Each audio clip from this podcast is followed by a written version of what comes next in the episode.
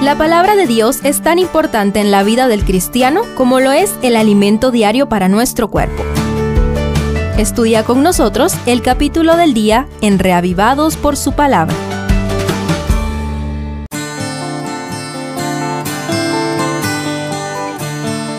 Ezequiel 44 presenta las nuevas disposiciones para el nuevo santuario. Veamos qué podemos aprender. Primero, la gloria de Dios y la puerta oriental. Son sumamente interesantes las palabras que dirige Jehová al profeta en el verso 2. Esta puerta estará cerrada, no se abrirá y no entrará nadie por ella, porque Jehová Dios de Israel entró por ella. Estará por tanto cerrada. Enseguida, el verso 3 presenta una excepción a esta regla. El gobernante civil del futuro reino sería el único que podría pasar por esa puerta.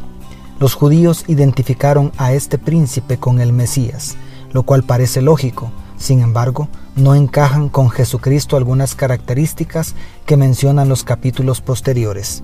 Luego, en el verso 4, Ezequiel pareciera ser llevado a la puerta norte interior, desde donde miró, y he aquí la gloria de Jehová había llenado la casa de Jehová, y me postré sobre mi rostro, como dice el verso 4. Mientras el profeta estaba en la posición de adoración, escuchó de nuevo la voz del Señor quien le dio todos los reglamentos que describe el resto del capítulo. La escena de la casa llena de la presencia de Dios se había repetido en la dedicación de los santuarios anteriores. Además, el Dios de Israel reveló su gloria y autoridad antes de dar los diez mandamientos en Éxodo 19 y 20, y antes de dar la gran comisión en Mateo 28, 18 al 20. ¿Cuán en serio se toma Dios las normas? ¿Cómo andamos nosotros respecto a la reverencia en el templo y a la obediencia a los mandamientos? Segundo, los extranjeros. Y dirás a los rebeldes, a la casa de Israel, así ha dicho Jehová el Señor, basta ya de todas vuestras abominaciones, casa de Israel Basta ya de traer extranjeros incircuncisos de corazón e incircuncisos de carne para estar en mi santuario y para contaminar mi casa, de ofrecer mi pan, la grasa y la sangre, y de invalidar mi pacto con todas vuestras abominaciones, declaran los versos 6 y 7. Este pasaje representa un gran desafío. ¿Rechaza Dios a los extranjeros? Antes de sacar una mala conclusión, consideremos 1. La reprensión está dirigida contra la casa de Israel no contra los extranjeros, porque habían contratado a personas ajenas al pacto para que cumplieran los santos oficios del santuario, que era su privilegio desempeñar. 2. El énfasis no está en la condición de extranjero, sino en la incircuncisión, porque esta era la señal visible de aceptación del pacto de Jehová. Y, más importante, la incircuncisión del corazón, condición que podría excluir también a algunos israelitas. Dios no hace acepción de personas, pero siempre repudia el pecado. Tercero, los levitas.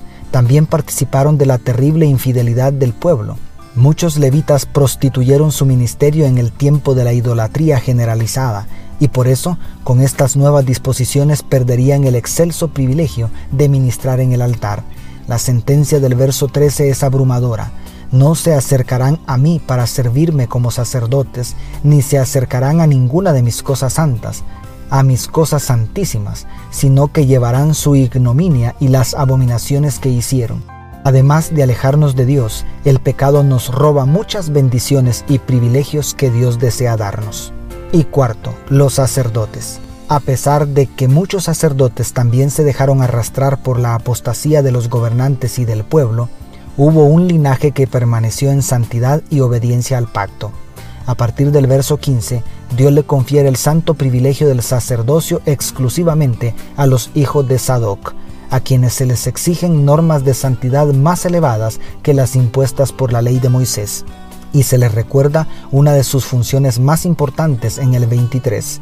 Enseñarán a mi pueblo a hacer diferencia entre lo santo y lo profano, y los enseñarán a discernir entre lo puro y lo impuro.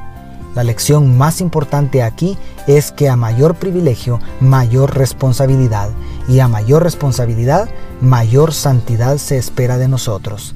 ¿Te gustaría tener el privilegio de acercarte al trono del Altísimo algún día? Vive para Él y lo demás vendrá por añadidura.